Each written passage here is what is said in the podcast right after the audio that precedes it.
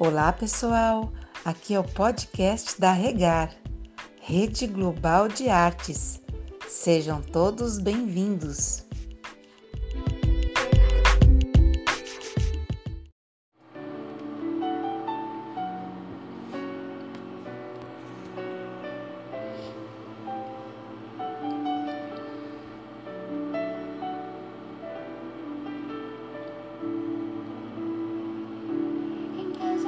E o amanhã? Eu creio que essa pergunta ecoa hoje por todo o planeta Terra. Cada ser humano deste imenso planeta chamado Terra, com certeza, está fazendo a todo momento essa pergunta. E o amanhã? Não sei dizer ao certo como será o amanhã, e nem o que ele pode nos reservar o amanhã é uma incerteza que se vai no pôr do sol de hoje e surge com o nascer do sol do outro dia. A cada dia surge o amanhã, mas estamos tão dispersos com tudo o que está acontecendo à nossa volta, estamos tão ansiosos pelo retorno da nossa rotina e cotidiano, que sequer percebemos que a cada nascer do sol também surge o amanhã. O ser humano é surpreendente, pois ele possui uma facilidade muito grande de se adaptar a situações. No começo da pandemia, tivemos medo, ficamos tensos e preocupados. Da noite para o dia, tivemos nossa rotina toda parada.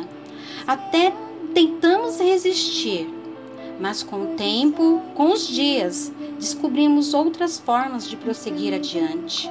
Levamos sim um certo tempo, foi difícil, mas aos poucos nos adaptamos. Hoje, a máscara, o álcool em gel, o isolamento e o distanciamento social fazem parte da nossa rotina.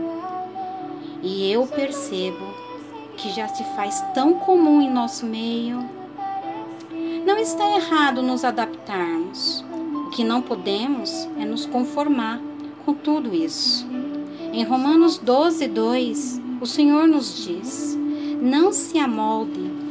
Entre parênteses eu coloquei: Não se conforme ao padrão deste mundo, mas transforme-se pela renovação da sua mente.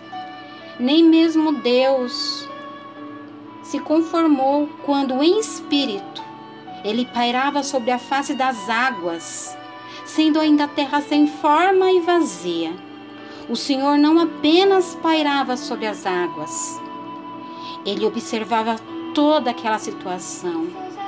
E quando ele disse: haja luz, não foi somente a luz que surgiu, foi muito mais. Pois no original, as palavras haja luz significa haja ordem. E tudo que era bagunça e desordem passou a ter ordem. Ah, Ele tem o controle de tudo. Ah, Ele ainda é o Senhor de tudo. E Ele está observando tudo.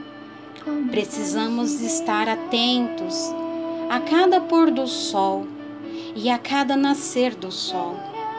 Pode ser que no próximo nascer do sol ele venha e nós seremos surpreendidos com a sua chegada. Já há uma canção sendo liberada no monte do Senhor e nós precisamos conhecer a letra e a melodia dessa canção.